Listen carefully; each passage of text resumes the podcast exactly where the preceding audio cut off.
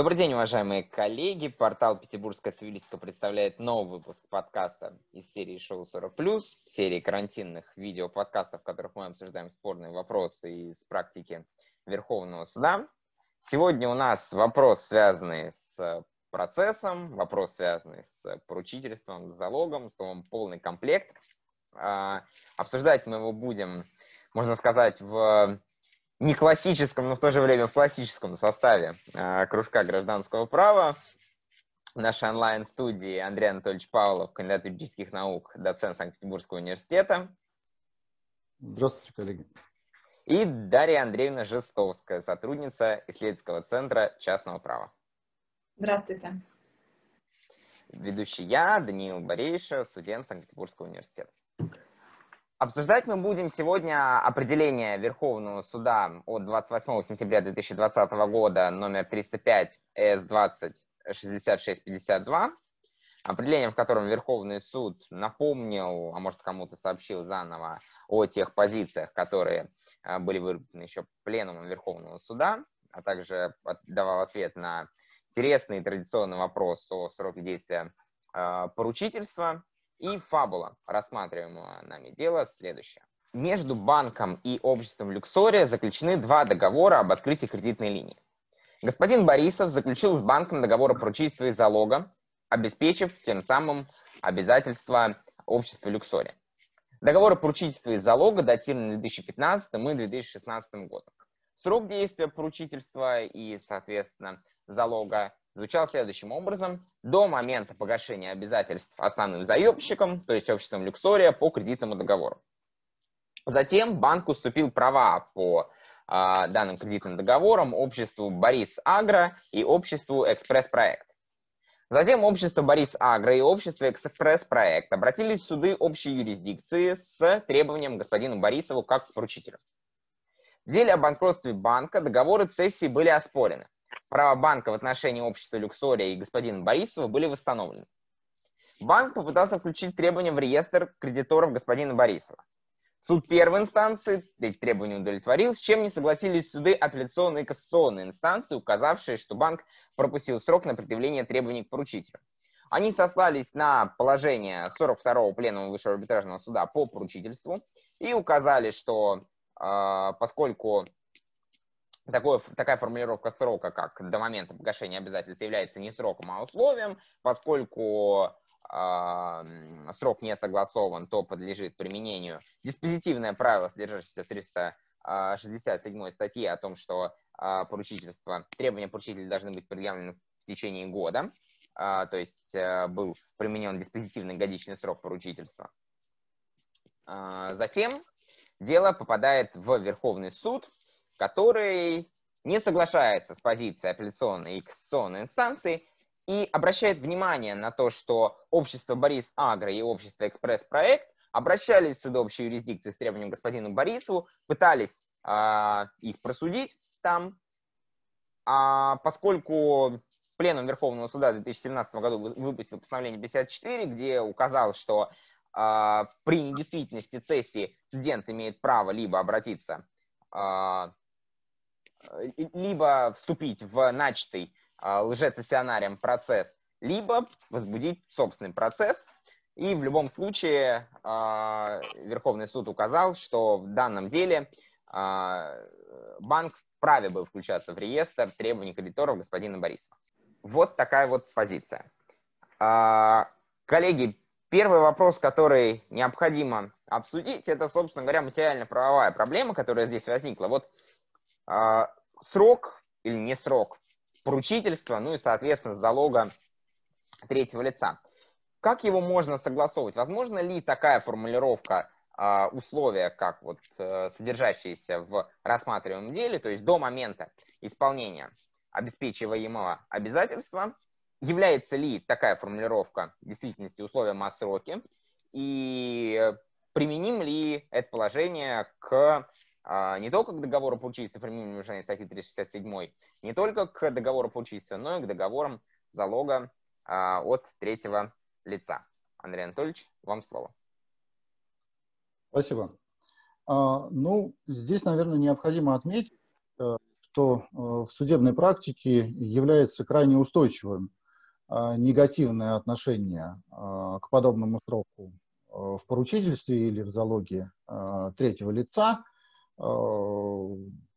исходя из посыла срок – это всегда обстоятельство, относительно которого известно, что оно наступит и когда оно наступит, а, суды, э, начиная с конца 90-х э, годов еще прошлого века, э, считают, что поручительство или залог третьего лица на срок до исполнения основного обязательства на самом деле срока не устанавливают и квалифицируют подобные договоры с точки зрения срока как договоры, срок которых не установлен что, собственно, и позволяет дальше применять э, к действию э, подобного поручительства или залога э, третьего лица, ну, ныне пункт 6 367 статьи, и вот этот самый годичный срок с момента наступления срока исполнения.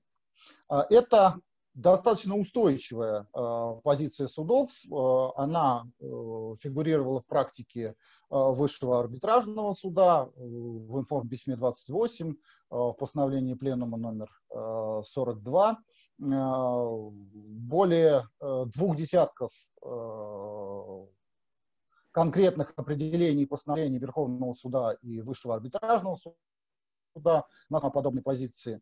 Был шанс, что эта позиция а, может быть изменена, а, когда соответствующее а, дело апреле нынешнего года попало на рассмотрение Конституционного суда, но Конституционный суд, по сути дела, отказался от анализа э, соответствующего вопроса, косвенно подтвердив правоту подобных умозаключений.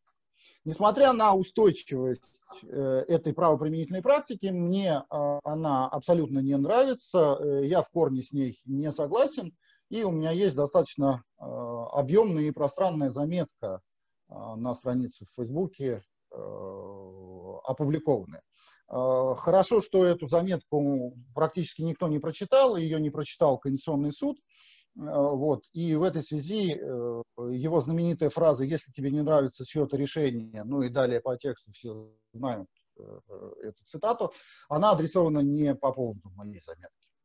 А, вот. И в этом смысле мне, конечно, очень сильно повезло. А, и суть моих претензий к подобной практике состоит в том, что, во-первых, это не соответствует намерениям сторон, если бы они хотели э, договор без указания срока, они ровно так бы и сделали. Но они делают совершенно по-другому. А, во-вторых, это не соответствует идее э, свободы договора и ограничений свободы договора. Мы вряд ли можем найти серьезные э, причины, по которым э, подобное установление, подобное договорное установление оказывалось бы э, не, невозможным. А то, что это не вписывается в э, категоричность представлений, э, наших догматических представлений о сроке, ну, слушайте, у, у нас и э, постановка э, срока в зависимости от исполнения э, своего обязательства э, контрагентом или в зависимости от действий третьего лица тоже долгое время считалось, что не вписывается в понятие срока, однако вот сейчас 314 очень спокойно э, в общем и целом э, живет. Поэтому мне бы хотелось, чтобы от этого ригоризма мы отошли. И запрос э, у оборота явно на это существует. Ну, слушайте, ну, не случайно же, э, если э, 22 года э, существования соответствующей позиции, а, а участники оборота по-прежнему продолжают так писать э, в договорах, а суды нижестоящих инстанций продолжают э, пестовать подобные э, договорные установки. Значит, есть на них запрос, и можно, конечно, обваляться в капризах и сказать, это не соответствует пониманию срока, а мне кажется, более конструктивным было бы найти решение соответствующего вопроса, но после позиции Конституционного суда, думаю, что э, это только теперь задача законодателя. Больше вряд ли кто-нибудь с этим справится. Спасибо. Спасибо большое, Дарья Андреевна. Коллеги, Андрей Анатольевич, спасибо большое за ваше, обоснов... за ваше аргументированное мнение. Я думаю, что очень много, очень много можно с чем согласиться, и, наверное, у меня близко тоже к вашему мнению, и э, то, что Конституционный суд на этот вопрос не высказался как-то однозначно, оно, конечно, замедляет э, замедляет какие, ну, какие-то подвижки в правоприменительной практике на эту тему. Я не могу сказать то, что я уверена, что именно так э, э, не, нельзя формулировать срок, либо можно так формулировать срок. Здесь не могу сказать, что есть уверенная какая-либо позиция. Э, однако, наверное, все-таки э, чувствуется, что должна быть э, должна быть здесь какая-то больше определенность в правоприменительной практике. И я думаю, что все-таки, наверное, я склонюсь к тому, что можно позволить так формулировать договор на условия в силу свободы договора, потому что я не вижу существенной разницы между тем, что стороны все-таки с учетом позиции пленума скажут, срок поручительства три года, а, ну, то есть увеличит годичный срок до трех, предположим, Э, тоже достаточно длинный, либо э, скоординирует срок с, с основным обязательством. В принципе, я не вижу, что второй, второй способ согласования, вот координации с основным обязательством, настолько обременительный для поручителя, что прям невозможно с этим жить, и, возможно, поручитель прям очень э, уязвимым становится. Я не вижу, наверное, такой ситуации, но, возможно, тогда здесь ну, действительно, максимально четко это формулировать, что вот поручитель это согласен. Возможно, здесь, конечно, подключать доктрину несправедливых, несправедливых договорных условий, и если такое условие было навязано слабому поручителю, то с этим, конечно, надо бороться. Но полностью исключать возможность согласования такого условия, наверное, все-таки нельзя. Спасибо большое. Я э, понимаю, ну, мне кажется, я понимаю, почему в свое время Высший арбитражный суд э, сделал такой вывод. Э, это была попытка, на мой взгляд, решить другую проблему, о которой вот э, сказала Дарья Андреевна. Проблему того, что поручитель зачастую выступает э, слабой стороной. Я не уверен, что эту проблему нужно решать, ну, потому что для меня ну, удивительно, когда открывают там кредитную линию на 250 миллионов рублей, а поручитель, гендиректор компании э, заемщика встает на задние лапки и говорит, ну, извините, а я не профессионал, и я не понимаю, что я такое заключил. А, поэтому а, мне представляется, что проблему в принципе это не надо было решать. Но вот попытка ограничить и ограничить каким-то образом вот, свободу договора, она как раз-таки преследовала именно а, эту цель. Я не согласен ни с э, целью, ни тем более со средством, потому что для этого есть доктрина несправедливых договорных условий, для этого есть иные инструменты, и ломать, э, крушить свободу договора все-таки, наверное, э, не совсем правильно. А, коллеги, а, второй вопрос, он более неоднозначен, и это, наверное, проблема, которая возникла ну вот, не, не так давно. Вот в постановлении Пленума 54, как я уже говорил а, ранее, а, сформулирован подход, что в случае недействительности цессии у цедента есть альтернатива. Либо предъявлять свой иск, либо вступать в процесс в качестве правоприемника. Вот как вы полагаете, такой подход, он обоснован или нет? Дарья Андреевна, вам слово. Спасибо большое. А, я согласна, наверное, что этот вопрос, он здесь очень интересен. Я бы сказала, он здесь самый интересный, в частности, для меня, а, потому что он поднимает такой очень тонкий, достаточно любопытный процессуальный вопрос. А, и действительно, здесь ключевой момент — это именно то, насколько правилен вот этот пункт 34 постановления Пленума по цессии, в котором действительно циденту была предоставлена альтернатива — в случае недействительности уступки, это либо а, обращение с новым иском а, к должнику, либо вступление в процесс в качестве правоприемника. И уже здесь, я думаю, что уже здесь видна проблема, что вот это либо-либо. На самом деле, ведь оба этих решения, они, они совершенно разные. Они могут существовать только каждый в своей системе координат, а Верховный суд это смешал. Это уже заставляет сомневаться, что здесь вот есть какая-то генеральная догматическая позиция. И на это э, довольно справедливо обращает внимание Антон Валерьевич Ильин в, э, в комментарии к постановлению Пленума. И он полагает, что здесь это либо-либо совершенно необоснованно может быть только одна позиция. И с точки зрения Антона Валерьевича правильная позиция может быть только одна. И это позиция о том, что цидент всегда предъявляет свой иск. Не может быть никакого категоричного правоприемства. А, почему? А потому что а, цессионарий был неуправомочен, то есть, э, иными словами, это мнимый цессионарий. А, процесс вел тот субъект, который не обладал для этого соответствующей правомочностью. Следовательно, инцидент никак не может быть связан с результатами этого процесса, и поэтому все строго, категорично, никакого правоприемства, всегда новый иск.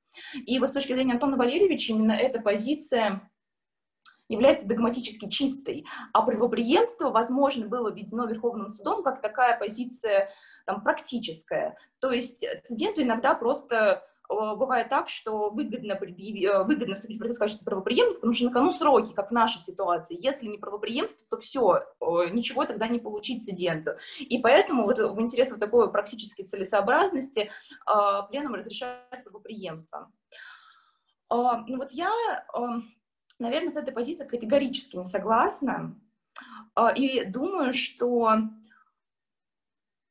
ровно противоположный подход можно точно так же объяснить, объяснить с точки зрения чистой догматики. А, и здесь я бы вот попросила Данила вывести на слайд а, позицию Верховного суда в данном деле. А, вот, свой иск, а в каких он вступает в процесс в качестве правоприемника. Если мы увидим эту позицию, то на самом деле мы увидим, что фактически Верховный суд рассуждает с точки зрения выгодности. То есть вот, э, давайте посмотрим на э, этот э, абзац. Цидент может вступить в процесс с новым иском, то есть обратиться с новым иском, когда, когда например, цессионарий отказался от иска. Ну, то есть провел процесс так, что циденту категорически, катастрофически невыгодно.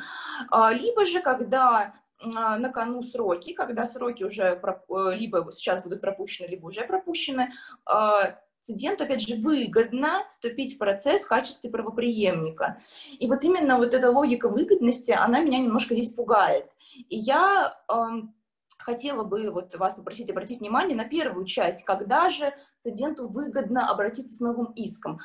А фактически тогда, когда цессионарий проиграл дело. А если цессионарий проиграл дело, значит, выиграл его должник. То есть должник будучи уверен, что, что он а, борется в процессе состязательной схватки с цессионарием, с а, управомоченным лицом, может быть, он оспаривает его правомочность, но тем не менее он знает, что это потенциально его процессуальный оппонент, с которым нужно бороться. Они ведут процесс, в этом процессе должник оказывается сильнее, и по каким бы то ни было мотивам цессионарий проигрывает этот процесс. Естественно, это циденту невыгодно, но возникает следующий логический вопрос. А неужели в этой ситуации, только из-за того, что это циденту невыгодно, мы должны обязать должника вести фактически второй процесс и заново э, достигать той цели, которую он уже достиг, он уже выиграл. А мы его, вот эту победу, просто обесцениваем и говорим, ну нет, ну вот так получилось, что уступка недействительна, поэтому тебе придется еще раз посудиться, только уже с цидентом.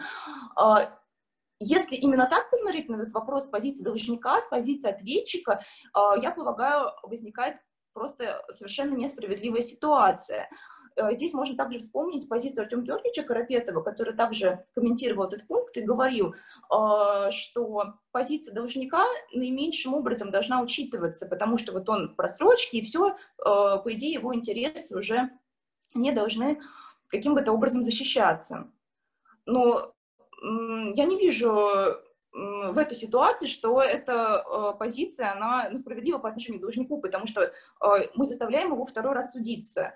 Э, мне это, э, этот момент очень сильно смущает. Э, более того, мы должны задаться вопросом, а по чьей вине возникла эта ситуация? По чьей вине э, должник уже просудился с тем, кто оказался недействителен, кто оказался неправомочен. И в, я думаю, что в большом ряде случаев э, такая вина может лежать именно на циденте. Именно по вине цидента была создана видимость права на стороне цессионария. Он уступил право цессионарию, он чаще всего с учетом тех позиций Верховного суда, которых мы знаем, он уведомил должника об уступке, то есть он своими руками создал ту ситуацию, что должник видит, э, видит э, качество потенциального контрагента по любым взаимодействиям по поводу этого права требования именно цессионария. Э, и получается, что в этой ситуации именно по вине инцидента вся эта ситуация произошла, но мы почему-то рассуждаем все равно через призму его выгодности, что ему выгодно, то мы и предлагаем ему сделать. Это немножко странно, а, как я думаю. Здесь, конечно, можно нюансировать. Здесь можно нюансировать, поскольку это право требования могло выбыть а, из владения, условно, цидента а, не по его воле. Например, сделка цессии была совершена под воздействием там, насилия, угрозы и тому подобное. И здесь, возможно, более логично, конечно, защитить действительно цидент и дать ему право на новый иск. И здесь мы видим, напрашивается аналогия с виндикацией, вот этот вот баланс интересов, баланс рисков, кто ближе к риску и тому подобное. То есть если право выбыло из, опять же, условно, владения а, а, цидента по его воле, то он скован а, результатами борьбы цессионария, скован его проигрышем в том числе. Либо, если помимо его воли выбыло право требования, то он то он может обратиться с новым иском. Можно вот так вот рассуждать. По-моему, здесь действительно достаточно такая интересная позиция получается. Единственное, я думаю, что здесь, конечно, тоже можно поспорить, и я полагаю, что можно не так сильно как бы нюансировать и предложить всегда правоприемство, правоприемство как тотальный такой подход, именно правоприемство в корне противоречия позиции Антона Валерьевича, правоприемство должно быть всегда, а даже если вы было помимо воли, но у цидента всегда есть иск об убытках. Вот. Просто иначе должник, по-моему, все равно остается незащищенным в этой ситуации от этого двойного процесса, а у цидента хотя бы остается иск об убытках по отношению к цессионарию. А, но это уже как бы такие, такие, опять же, нюансы, но вот генеральная такая позиция, что все-таки правоприемство оно должно быть либо по общему правилу, либо всегда. И опять же, а новый иск — это скорее какая-то вот аномалия, которая вот либо когда помимо воли вы было право требования, либо вы еще в каких-то ситуациях. Поэтому вот я бы здесь как раз э, э, поставила под сомнение и позицию пленума, и позицию вот э, некоторых коллег, которые комментировали эту, это, это разъяснение в своих вот публикациях. Такая позиция. Спасибо большое, Андрей Анатольевич. А, я на самом деле во многом согласен с Дарьей Андреевной. А, ну, во-первых, я согласен в э, самом тезисе. Э, соответствующие разъяснения э, постановления Пленума номер 54 являются некорректными. Конечно, не может координат, она существует единственная – да, мы, наверное, можем а, обсуждать, какая это система, но как только мы выбрали, она э, существует как единственно возможная. И поэтому э, вариантов поведения для э, вот такого э, цидента в случае э, недействительности э, уступки, э, этот вариант поведения магистрально должен быть один. Поэтому я здесь быть э, не может и не должно. А, каким же должен быть э, этот магистральный вариант? А вот здесь я тоже, в общем, согласен, э, не признавая возможности амбивалентности решений, однако я соглашусь, что сам ответ, наверное, должен быть дифференцирован. Все во многом зависит от того, а по какой причине соответствующая сделка э, недействительна и э, создавал ли э, цидент в глазах должника видимость управомоченности соответствующего цессионария. Если такая управомоченность основывалась на добровольном волеизъявлении цидента, ну, например, на добровольном уведомлении, то за все подобные последствия э, цидент э, должен нести э, ответственность, должен нести соответствующие риски, но и равным образом он должен извлекать и все бенефиты из подобного. При этом в случае, если цессия недействительна, то мы просто-напросто с материально-правовой и процессуальной точки зрения, на мой взгляд, должны в подобной ситуации рассматривать лжецессионария как представителя, как агента цидента, который действует э, по его э, указанию и обозначен в качестве правомочного лица для должника именно инцидента. Э, и тогда, собственно, и все плюсы, и все минусы проведенного процесса, они, конечно, будут ложиться на цидент. Если же речь идет о недействительности ввиду неправомерного вмешательства третьих лиц и никакого добровольного наделения полномочием или видимостью Э, этого самого полномочия в глазах э, должника со стороны э, цидента не было. Ну, например, как приводила Дарья Андреевна, обман, насилие, угроза или подделано соответствующее уведомление, то в этом случае мне кажется, что риск подобного должен лежать на должнике. Попытка, вот я расскажусь, наверное, с Дарьей Андреевной, попытка сказать, что давайте пусть цидент а, иском об убытках это все взыскивает. А, слушайте, ну вот это неправомерно действующее третье лицо для цидента столь же э, постороннее, что и для цессионария. И почему это вдруг риск должен лежать э, на циденте только потому, что это противоправно действующее лицо выбрало его своей мишенью деятельности? Вот. По принципу распределения рисков во, всех э, случаях действия третьих лиц Э, у нас нет никакого специального правила, этот риск в равной степени должны нести все участники оборота. И вот в данном случае я как раз э, допускал бы возможность повторного процесса, но, собственно, не на выбор соответствующего цидента, а вот как соответствующее решение. Единственное, наверное, цидент мог бы Э, поскольку процесс проведен неуправомоченным для него лицом, пациент мог бы, наверное, одобрить э, эти действия потом и тем самым согласиться с ними. Ну, как действие неуправомоченного лица с точки зрения там, 183, по аналогии э, со 183. То есть в своих ключевых оценках, я финализирую, в своих ключевых оценках я с Дарьей Андреевной согласен. Решение амбивалентное, неверное, совершенно неверное. Э, общее правило э, – это э, наступление всех и правовых, и процессуальных последствий для цидента. Если речь идет о противоправных действиях третьих лиц, наоборот, отсутствие всяких подобных последствий и благих, и негативных, за исключением ситуации, когда цидент одобрит подобное поведение. Примерно так.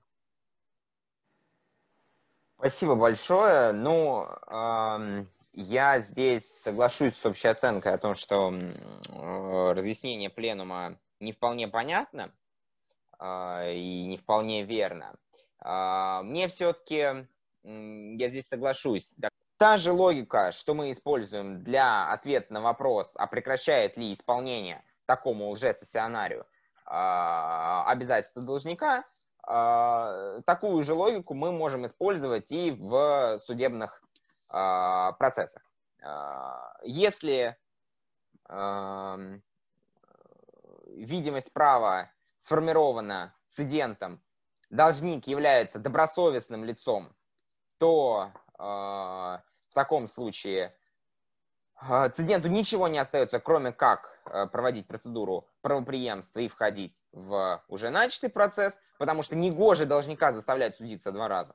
Он здесь добросовестный. А, если же а, помимо воли цидента видимость права сформирована в случае добросовестности должника, то здесь сложнее, потому что, а, конечно, вариант начинать новый процесс, такой вот строгий вариант, он возможен, но с другой стороны, с точки зрения там может быть э, процессуальной экономии и с точки зрения, и в том числе и экономии э, цидента, он там госпошлину платить не будет, если он э, правоприемником войдет в процесс, начатый цессионарием, там, допустим. то с точки зрения вот этих соображений, может быть, и логично предоставлять ему выбор. Вот что ему выгоднее, то он и будет делать. Должник в данном случае действительно несет просто риски которые несем все мы, связанные с тем, что оппортунисты в обороте существуют, воры в обороте существуют, и а, с этим ничего не поделать, и, и действительно он вынужден будет сносить а, все тяготы нового процесса. А должник сам, если что, вполне может обратиться к цессионарию с самостоятельным иском а, об убытках. Вот такая вот у меня позиция, практически похожая на позицию а, коллег. Коллеги, да, действительно, надо уже переходить к конкретному кейсу. Если можно, я вас попрошу буквально в нескольких словах выразить э, свое отношение к позиции, которую Верховный суд занял. Вот срок в рассматриваемом деле на предъявление требований к поручителю истек, и вообще правильно ли Верховный суд разрешил конкретное дело? Дарья Андреевна. Коллеги, я думаю, что здесь эм, конечно, первый вопрос это о том, как правильно ли применена позиция пункта 34 пленума. И здесь, опять же, с точки зрения того, что мы все с вами согласились, что правоприемство – это вполне нормальная, догматически обоснуемая э, позиция, э, вот, вопреки тем, что некоторые там коллеги считают, что это наоборот догматически тотально неверная позиция. Здесь же она была применена, хоть и в таком э, формате, что вот именно на основании этого пункта 34 постановления Пленума, который нам допускают альтернативы, но тем не менее э, сам, сама идея вступления цидента э, в качестве процесса в качестве правоприемника после мнимого цессионария, она здесь была воплощена. В общем и целом, наверное, что правильно, я с этим согласна. Но здесь, нам, на мой взгляд, более интересен даже подход более, более интересный вопрос, который мы обсуждали первым. Это вопрос о том, что со сроком делать. И здесь на мой взгляд, какой бы мы позиции не отстаивали, даже если мы считаем, что да, это обоснованно так запрещать согласовывать срок через э, исполнение основного обязательства, и только год, если они так согласовали, то именно год должен быть по 367 статье э, срок поручительства, э, то даже в этой ситуации я считаю, что срок не стек, вот что, на мой взгляд, интересно, потому что мы должны телеологически толковать этот срок, этот годичный даже срок. Этот годичный срок для чего нужен? Для защиты интересов поручителя. А, поручитель должен понимать, что, например, если в течение года к нему не пришли, значит, все, он может быть, э, быть спокоен условно, там доказательства все можно там куда-нибудь деть, там выбросить в помойное ведро, а, а своими ресурсами можно спокойно распоряжаться, и все, ко мне больше с иском не придут. Возникает вопрос, а здесь эта ситуация есть или нет? Разумное ожидание поручителя нарушается, либо нет? И здесь как раз а, я не вижу, чтобы нарушались разумные ожидания поручителя. К нему уже один раз пришли. А, пришел вот этот мнимый цессионарий. Ему уже надо было собрать доказательства, собрать себя, так сказать, в руки и э, провести этот процесс против мнимого цессионария. То есть он уже сосредоточил свои усилия а, ради этого процесса. И уже я не вижу того интереса, который защищает вот этот срок срок этот годичный, что после годичного срока все можно расслабиться и выдохнуть. Ему уже э, это не помогло. То есть против него уже пришли, к нему уже пришли, ему уже надо было э, какие-то свои усилия сосредотачивать, он уже не может спокойно, спокойно выдохнуть. Поэтому даже если мы считаем, что здесь новый иск, например, будет, я считаю, что здесь срок нельзя считать пропущенным, э, потому что телеологическая э, вот эта идея, она здесь не выполняется, потому что поручитель, вот здесь не, я не вижу, что он нуждается в защите этим укороченным сроком. Как раз потому, что он уже должен был э, быть настороже с учетом того, что к нему уже с этим иском пришли. Вот, поэтому я думаю, что с этой точки зрения, а, какую бы мы позицию не отстаивали а, по поводу того, можно ли так согласовывать срок или нет, все равно я бы сказала, что в этой ситуации можно было предъявить иск, либо еще каким-то образом взаимодействовать с поручителем уже за, по истечении этого годичного срока. Спасибо большое, Андрей Анатольевич. Э, а я опять во многом э, согласен со сказанным э, Дарьей Андреевной. А, ну, давайте представим, что речь идет именно о годичном сроке, вопреки сказанному при ответе на первый вопрос. А, обосновать возможность взыскания цидентом, восстановленным в правах соответствующему поручителю и, или залогодателю, можно одним из трех вариантов. А, можно через идею э, абстрактности цессии. Ну и тогда, собственно, э, при абстрактности э, восстановление э, – это обратная уступка. А значит, он правоприемник, значит, он может воспользоваться всеми благами, которые были.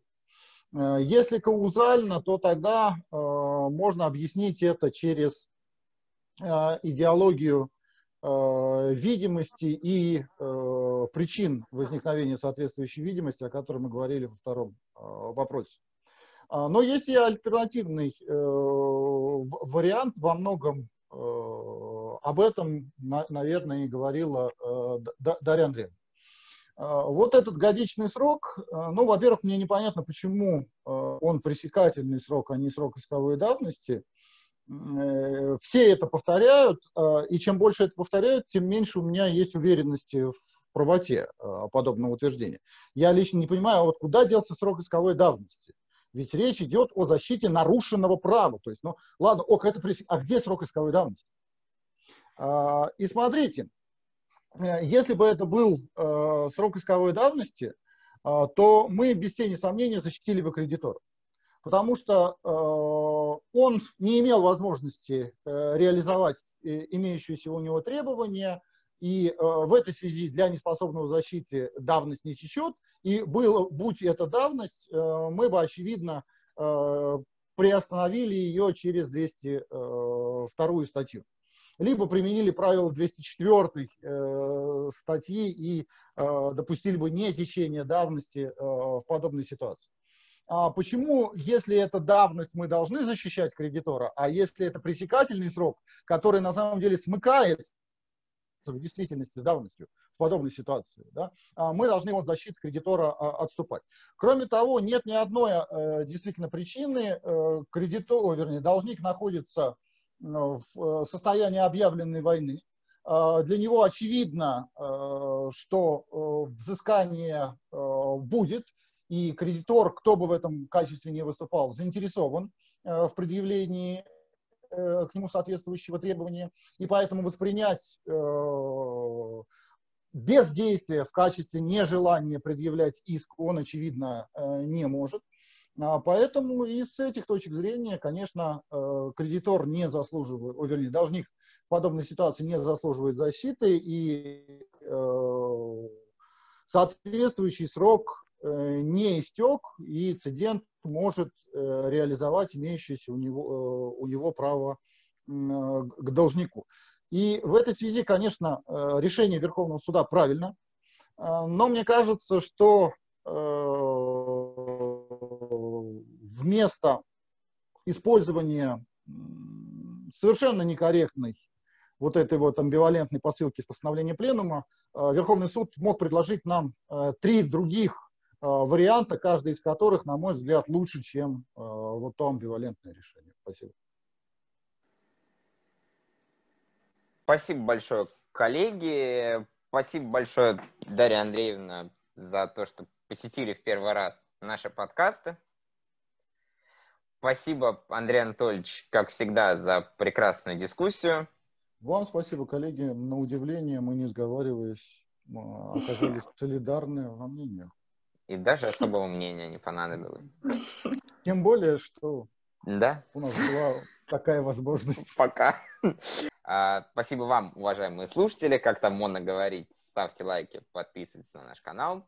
До новых встреч.